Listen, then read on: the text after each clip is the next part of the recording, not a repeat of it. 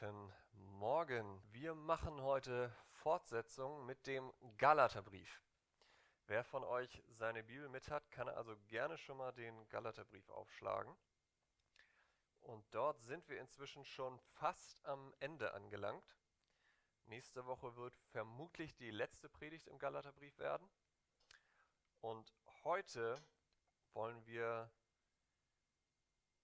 Galater 6 Vers 6 bis 10 miteinander betrachten. Darum, wer die Kraft hat, zur Lesung des Wortes aufzustehen, der darf das gerne tun.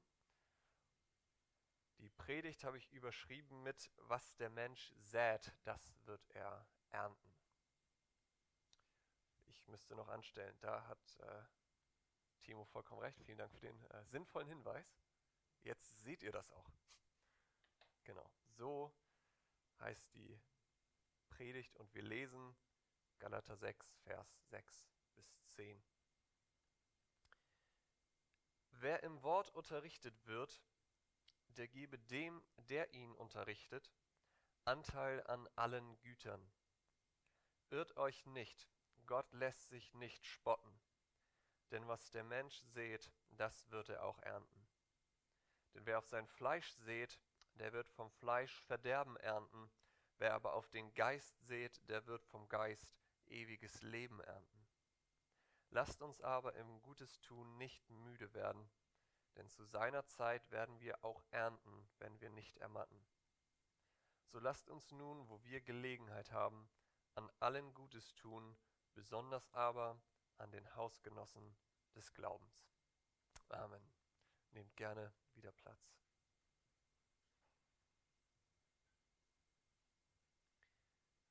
Ich persönlich hätte den Vers 6 eher dem vorherigen Abschnitt zugeordnet, denn man könnte sagen, die Zusammenfassung von all dem, was Paulus vorher gesagt hat, gibt er jetzt in Vers 7.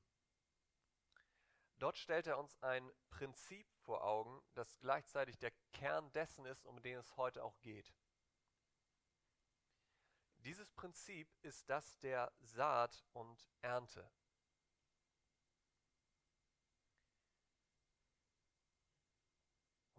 Prinzip wollen wir uns anhand unseres Textes genauer ansehen, und zwar indem wir die Predigt wie folgt gliedern. Als erstes werden wir uns schlicht das Prinzip von Saat und Ernte angucken. Was genau ist damit jetzt eigentlich gemeint? Als zweites gucken wir uns die Anwendung dieses Prinzips auf Vers 6 an. Als drittes die Anwendung auf Vers 7 bis 8. Und als letztes die Anwendung auf Vers 9 bis 10. Also relativ simpel, da kommen wir, glaube ich, alle mit. Und wir wollen direkt mit dem ersten Prinzip oder dem ersten Punkt starten, das Prinzip von Saat und Ernte. Wie gesagt, in Vers 7 stellt Paulus uns dieses Prinzip mit den Worten vor, denn was der Mensch sät, das wird er auch ernten. Das Prinzip von Saat und Ernte ist ein unwiderrufliches Prinzip der Landwirtschaft.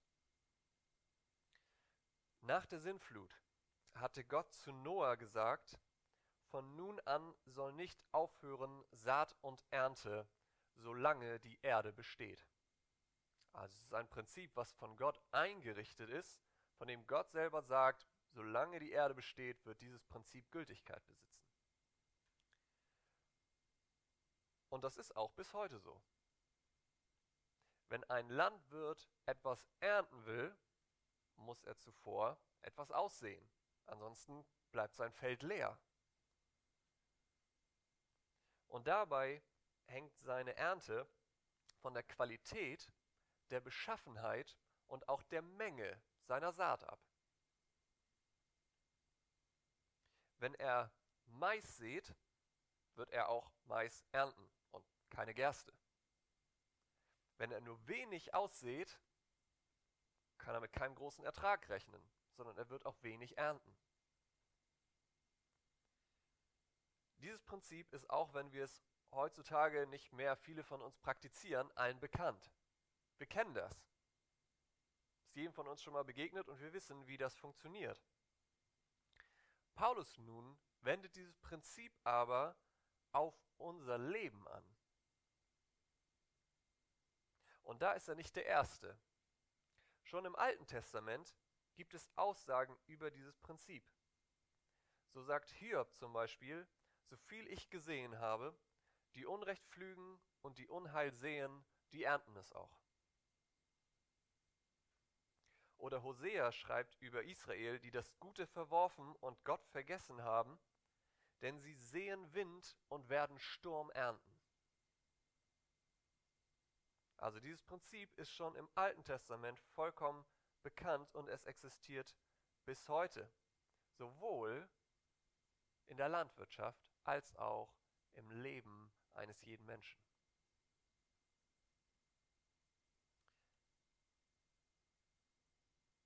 Die Frage, die sich dann aber stellt, ist, wie wenden wir denn dieses Prinzip jetzt an, zum Beispiel auf unseren Vers 6?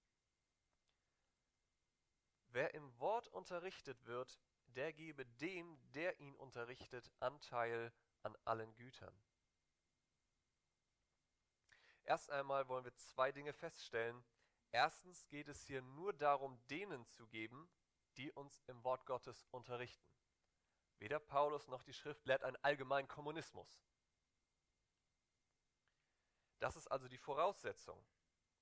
Und zweitens geht es auch nicht darum, ihm alles zu geben, was ich habe, sondern, wie es auch die neue Genfer Übersetzung sehr schön ausdrückt, wer in der Lehre des Evangeliums unterrichtet wird, soll mit allem, was er besitzt, zum Lebensunterhalt seines Lehrers beitragen.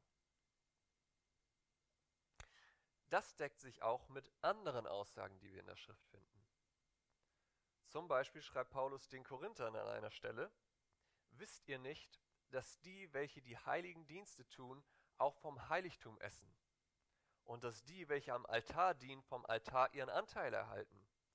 So hat auch der Herr angeordnet, dass die, welche das Evangelium verkündigen, vom Evangelium leben sollen. Jetzt sagt Paulus hier, der Herr hat es angeordnet. Was hat Jesus denn gesagt? Jesus hat schlicht gesagt, der Arbeiter ist seines Lohnes wert. Und sagt das im Kontext, wo er die Jünger aussendet und sagt, predigt die gute Nachricht. Nun mag es damals so gewesen sein, dass viele der Menschen, die damals lebten und das gelesen haben, noch selber Ackerbau betrieben haben oder auch Viehzüchter waren und deshalb auch durch eine Gabe solcher Dinge zum Lebensunterhalt des Lehrers, oder ich übertrage es jetzt mal auf uns heute, des Pastors beigetragen haben. Für die meisten von uns trifft das wahrscheinlich nicht mehr zu. Ich weiß nicht, wie viele von euch noch Tomaten anpflanzen oder Kühe zu Hause haben. Von ein paar Leuten weiß ich, die haben zumindest Hühner. Das ist schon mal ein Anfang. Aber auch da den Lebensunterhalt mit ein paar Eiern zu bestreiten, ist auch schwierig. Das bedeutet, für uns bezieht sich das eher auf unsere Finanzen. Übertragen auf uns bedeutet das also, wir werden von Gott dazu aufgefordert, einen Teil unseres Geldes an die Gemeinde zu geben, damit die dem Pastor seinen Lebensunterhalt finanzieren kann. Und an dieser Stelle bin ich froh, dass ich nicht Pastor dieser Gemeinde bin, denn selber über so ein Thema zu predigen wirkt sehr gierig. Deswegen, ich bin da raus, ich predige nicht für mich. Das dürft ihr im Hinterkopf behalten. Doch wie findet nun das Prinzip von Saat und Ernte auf unseren Vers 6 Anwendung? Heißt das jetzt, wenn ich 10 Euro spende, bekomme ich 100 Euro wieder? Wenn ich 20 Euro spende, 200? Und so weiter? Ist das das Prinzip, um das es geht? Wenn ich das sehe, werde ich das ernten und je mehr ich sehe, desto mehr werde ich finanziell zurückbekommen? Ist dieser Text ein Beweis für das sogenannte Wohlstandsevangelium. Ich bin der Überzeugung, dass das nicht der Fall ist. Denn warum sollen wir geben? Was sagt Paulus? Weil wir im Wort unterrichtet werden. Das heißt also, der Boden, auf den wir streuen, ist die Verkündigung des Wortes. Was wird also dabei rauskommen? Die Verkündigung des Wortes. Die Ernte ist also, dass wir weiterhin gut im Wort unterrichtet werden. Und das ist auch eine ganz logische und auch praktische Folge. Denn wenn ein Pastor nicht von der Gemeinde bezahlt wird und gleichzeitig noch einen Vollzeitjob ausüben muss, hat er nicht die Zeit, das Wort Gottes so intensiv zu studieren, wie er es tun kann, wenn er Vollzeit von der Gemeinde bezahlt wird. Ganz einfach, oder? Auch für die persönliche Unterweisung im Wort durch die Seelsorge unter der Woche würde er auf diese Weise viel mehr Zeit haben. Und es bewahrt den Pastor davor, eigentlich zwei Vollzeitjobs gleichzeitig ausüben zu müssen und im schlimmsten Fall durch einen Burnout vollkommen auszubrennen. Und dann gibt es gar keinen Pastor mehr. Das ist also das Prinzip. Wir sehen mit einem Teil unseres Geldes auf die Verkündigung des Wortes, damit wir dieses auch ernten. Und an dieser Stelle möchte ich mir einen Augenblick Zeit nehmen, um euch allen zu danken, die ihr dieses Prinzip bereits anwendet. Vielen Dank für eure Treue im regelmäßigen Geben. Und ich möchte euch noch eine Sache dazu sagen. Durch diese Saat, die ihr gesät habt, habt auch ihr dazu beigetragen, dass Arthur jetzt Pastor und zwar in Vollzeit hier werden kann. Und ich bin mir sicher, dass das eine Ernte des Segens für diese Gemeinde sein wird. Und deswegen danke an jeden einzelnen von euch, der dieses Prinzip jetzt schon anwendet.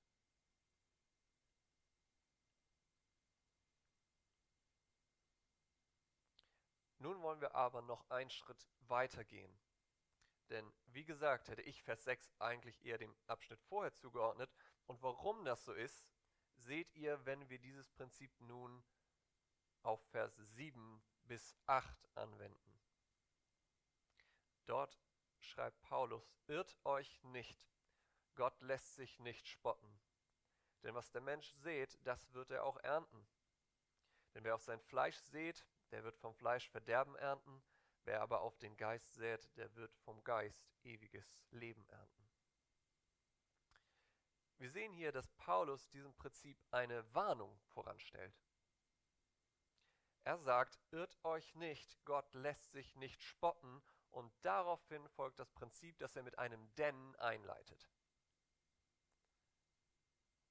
Diese kleinen Worte für euch, für eure persönliche Bibellese zu Hause, diese kleinen Worte, denn, sowohl, aber und so weiter, sind immer wichtig, um genau zu erkennen, was meint derjenige, der das schreibt eigentlich. Wo sieht er den Kontrast? Wie begründet er Dinge?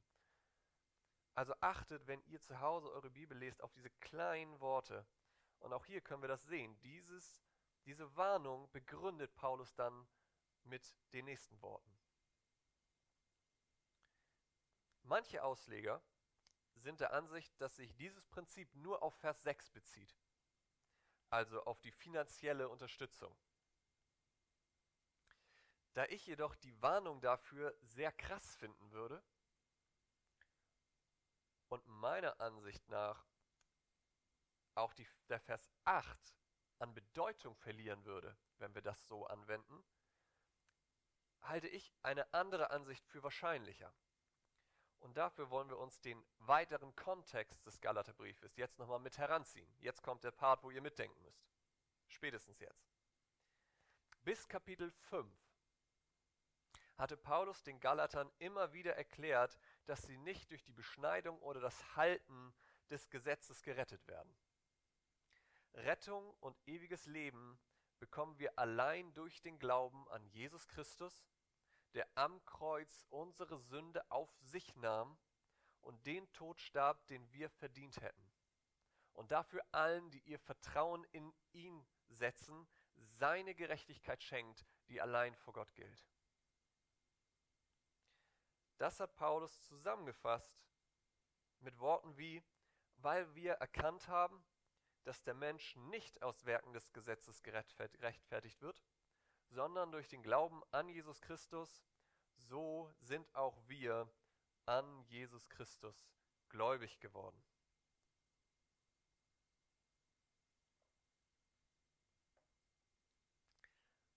Ab Kapitel 5 betont Paulus dann dass wir in Christus frei vom Gesetz geworden sind. Wenn ihr nur mal kurz in Kapitel 5, Vers 1 guckt, wenn ihr eure Bibeln auf dem Schoß habt, die ersten Worte, so steht nun fest in der Freiheit, zu der Christus euch befreit hat. Also hier fängt Paulus an, von der Freiheit zu reden, die wir in Christus haben. Freiheit vor den Anforderungen, von den Anforderungen des Gesetzes. Aber er trifft in Vers 13 eine ganz wichtige Aussage dazu. Nur macht eure Freiheit nicht zu einem Vorwand für das Fleisch, sondern dient einander durch die Liebe. Ich glaube, das ist es, was Paulus im Hinterkopf hat, wenn er Vers 7 schreibt. Denn das wäre in der Tat ein Verspotten Gottes. Wenn wir behaupten, ja, Jesus hat mich von, seiner Sünde, von meiner Sünde befreit, daher kann ich jetzt unbesorgt weiter sündigen. Denn die Anforderungen des Gesetzes sind für mich ja passé.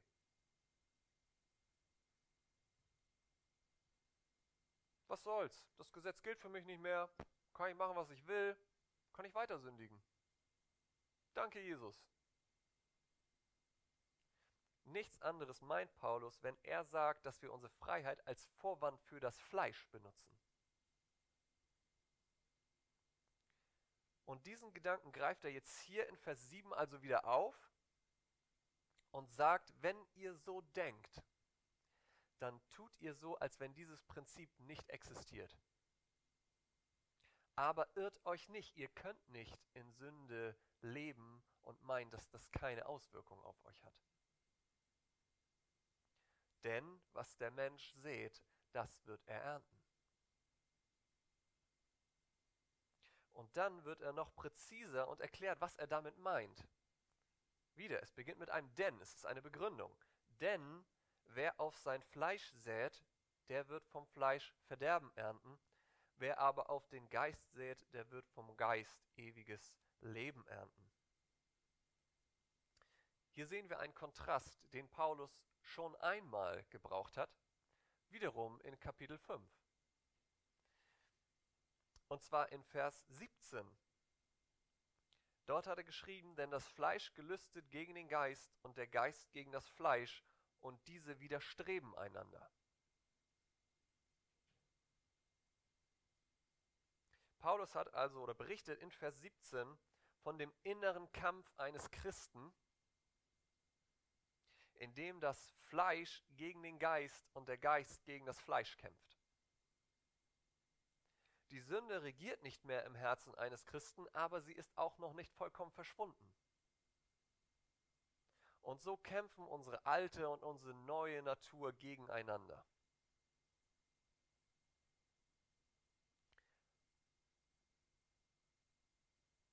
Und nun kommt Paulus und benutzt diesen Kontrast hier wieder vom Fleisch und vom Geist.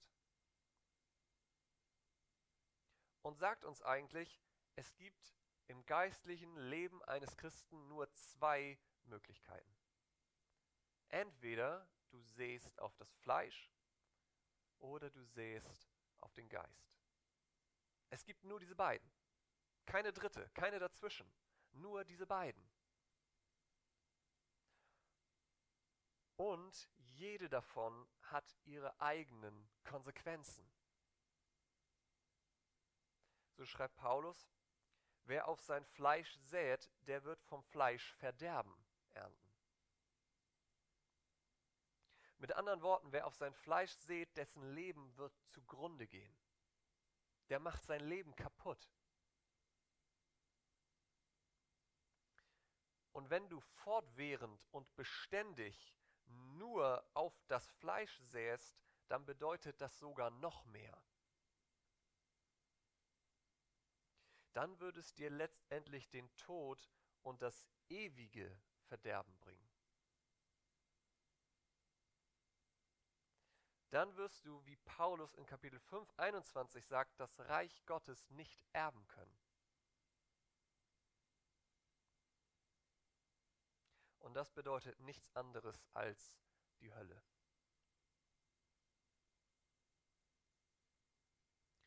Und an dieser Stelle muss ich sagen, dass das das Schicksal eines jeden Menschen ist, der sein Vertrauen nicht auf Christus als seinen persönlichen Retter setzt. Denn er muss dich erst einmal geistlich lebendig machen, bevor du überhaupt die Möglichkeit hast, nicht auf das Fleisch, sondern auch auf den Geist zu sehen. Daher, wenn du heute hier sein solltest und irgendwie noch nichts von all dem weißt, dann komm und such nach dem Gottesdienst gerne mit Falk oder mit mir das Gespräch, damit wir darüber mit dir reden können. Denn das ist lebensentscheidend. Denn nur wenn du Jesus als deinen persönlichen Retter anerkennst, kannst du anfangen, auf den Geist zu sehen, was eine komplett andere Konsequenz hat. Nämlich, wer aber auf den Geist seht, der wird vom Geist ewiges Leben ernten. Und das bedeutet nicht nur zeitlich unbegrenzt, sondern ewiges Leben beschreibt auch die Qualität dieses Lebens.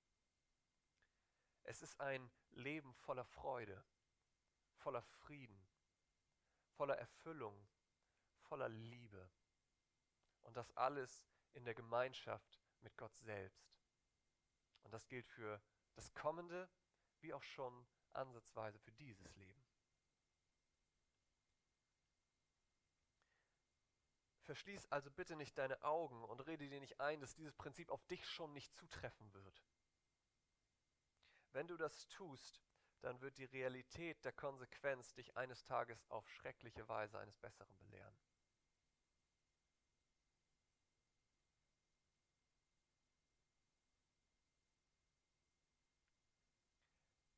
Aber wo wir jetzt uns die Konsequenzen angeguckt haben, stellt sich aber natürlich die Frage, ja, aber wie sieht dieses Sehen auf das Fleisch oder Sehen auf den Geist denn jetzt ganz praktisch aus? Wie tue ich denn das eine oder das andere? Dazu müssen wir zuerst sagen, dass die Saat, die wir aussehen, unsere Gedanken, unsere Worte und unsere Taten sind. Es ist das, was wir denken, was wir tun, was uns beschäftigt und was wir sagen. Und ein paar ganz praktische Beispiele dafür hat Paulus uns schon gegeben.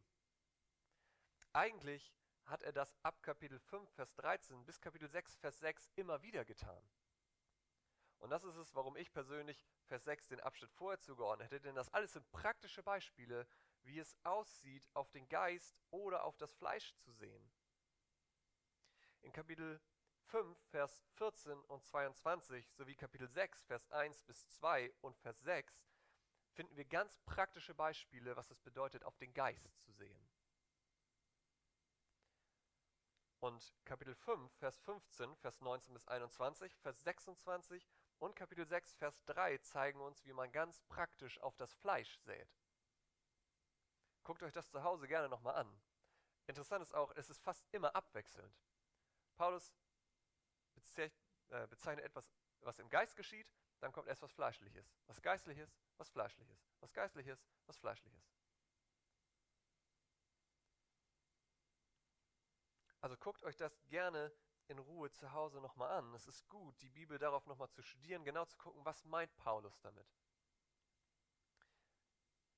Ich möchte euch aber auch noch ein paar andere Gedanken dazu mit auf den Weg geben.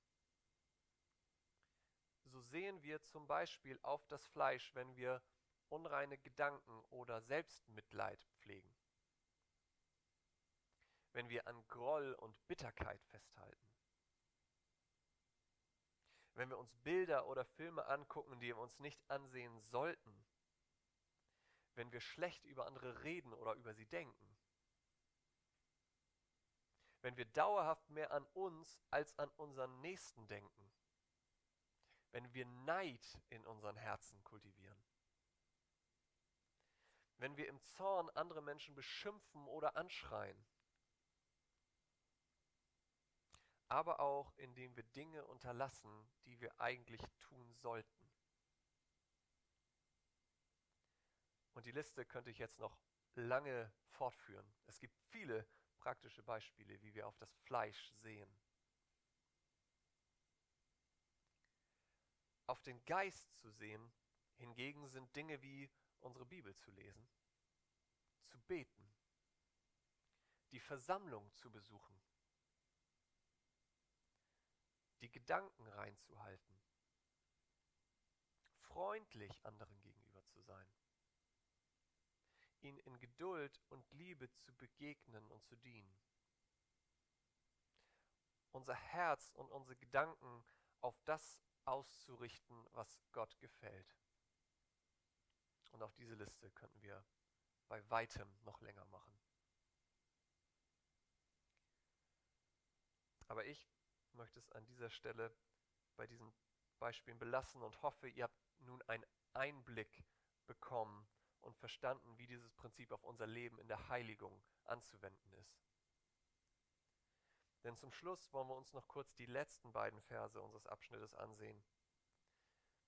Denn nach all dem, was Paulus geschrieben und worüber wir nun gesprochen haben, schreibt er, lasst uns aber im Gutes tun nicht müde werden. Denn zu seiner Zeit werden wir auch ernten, wenn wir nicht ermatten. So lasst uns nun, wo wir Gelegenheit haben, an allen Gutes tun, besonders aber an den Hausgenossen des Glaubens.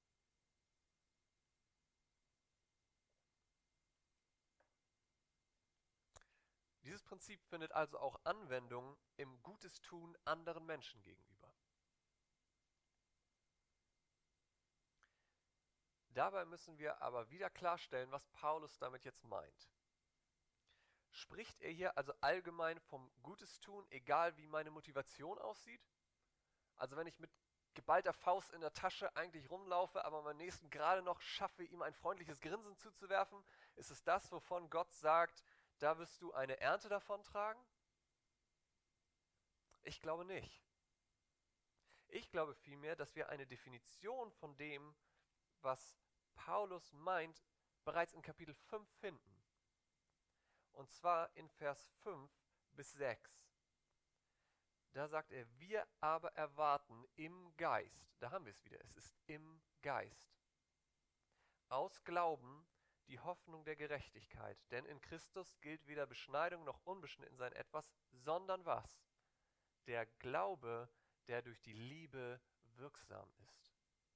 Andere Übersetzungen drücken es so aus, der Glaube, der durch die Liebe tätig wird. Und das bestätigt wiederum auch Vers 13, den wir schon gelesen haben, Nachdem Paulus gesagt hat, nur macht eure Freiheit nicht zu einem Vorwand für das Fleisch, kommt der Kontrast dazu, sondern dient einander in der Liebe. Oder durch die Liebe. Hier haben wir es also. Es geht um den Glauben, den wir im Geist haben, der in Liebe handelt. Und wenn wir das verstehen, dann verstehen wir noch eine Sache mehr. Nämlich, dass es Gott nie um unsere bloßen äußerlichen Handlungen geht. Wenn wir das denken, dann ignorieren wir sowohl die Platzierung dieses Textes im Galaterbrief als auch das Gesamtzeugnis der Schrift. Denn nochmal, wir haben das schon angesprochen, aber wir dürfen es nicht vergessen. Paulus hatte also im ganzen Galaterbrief bis Kapitel 5 den Galatern erklärt und klargestellt, dass unsere Werke für unsere Rettung keinerlei Bedeutung haben. Da kann es dann natürlich passieren, dass manch einer sagt, ja super, denn auf die Couch sitzen, zurücklehnen und warten, bis der Herr wiederkommt. Aber ist das, wie ein Christenleben aussieht? Nein, Paulus dieser kleine Abschnitt, den wir hier haben, wenn wir den nur lose betrachten und jetzt nur darauf fokussieren und alles andere, was wir vorher gelesen haben, ausblenden, dann ist das ein Moraltext. Ihr müsst, tut das, ihr sollt, keine andere Wahl, macht das. Aber wir müssen es einordnen in den gesamten Kontext. Und Paulus schreibt vier ganze Kapitel lang davon, dass Werke nicht zur Rettung beitragen. Und jetzt kommt nur ein kleiner Abschnitt, in dem er zeigt, Leute, aber euer Glaube, der für eure Rettung entscheidend ist, wird doch in Liebe tätig. Und das ist es, womit wir uns beschäftigen. Das müssen wir im Hinterkopf haben, damit wir verstehen, was hier passiert. Oder, wenn wir nur diesen Text angucken, könnte bei uns auch schnell wieder das Denken hochkommen, ah okay, dann muss ich mir Gottes Gnade doch durch meine Taten verdienen, wenn nicht für meine Rettung, dann aber für seine Gunst auf mein Leben. Aber das stimmt nicht mit dem Gesamtzeugnis der Bibel überein. Denn diese lehrt, dass Gottes Gnade keine Reaktion auf unsere Werke ist, sondern unsere Werke sind eine Reaktion auf Gottes Gnade. Denn wenn wir verstehen, was Gott in Christus für uns getan hat, dass Gott seinen einzigen Sohn gesandt hat, er sich demütigte, erniedrigte, in diese Welt kam, um das perfekte Leben zu leben, was wir hätten leben sollen, aber nicht konnten. Und er dafür den Tod starb, den wir für unser sündiges Leben verdient hätten. Und er uns somit Rettung und Freiheit geschenkt hat. Wenn wir das verstehen, dann geht unser Herz durch unseren Glauben in Liebe auf und wir wollen diese Gnade, die Gott zu uns hat, diese Liebe, die er uns zeigt, den anderen Menschen weitergeben. Deswegen wird unser Glaube in Liebe tätig.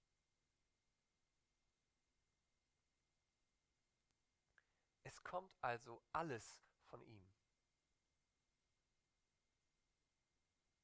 Er wirkt das in uns und darum lasst uns nicht auf unsere Taten, sondern lasst uns auf Christus fixiert sein. Lasst uns unseren Fokus nie auf das legen, was wir tun, sondern auf das, was Christus für uns getan hat. Denn auch hier gilt, denn Gott ist es, der in euch beides wirkt, das Wollen und das Vollbringen, nach seinem Wohlgefallen.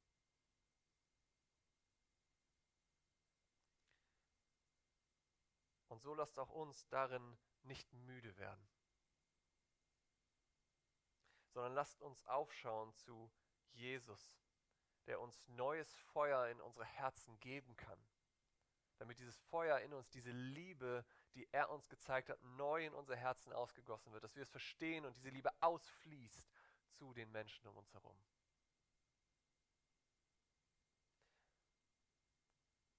Und er ermutigt uns auch, indem er uns daran erinnert, das ist das, was wir in unserem Vers lesen, dass er eine Ernte für uns bereithält.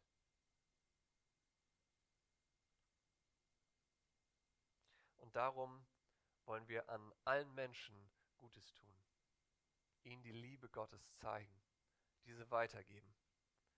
Und das wollen wir tun an allen Menschen, besonders aber, schreibt Paulus, an unseren gläubigen Geschwistern, an den Hausgenossen des Glaubens. Da fängt es an, in der Gemeinde. Und das wollen wir tun zu jeder Zeit, wo Gott uns eine Gelegenheit dazu schenkt. Möge er uns dazu helfen. Amen.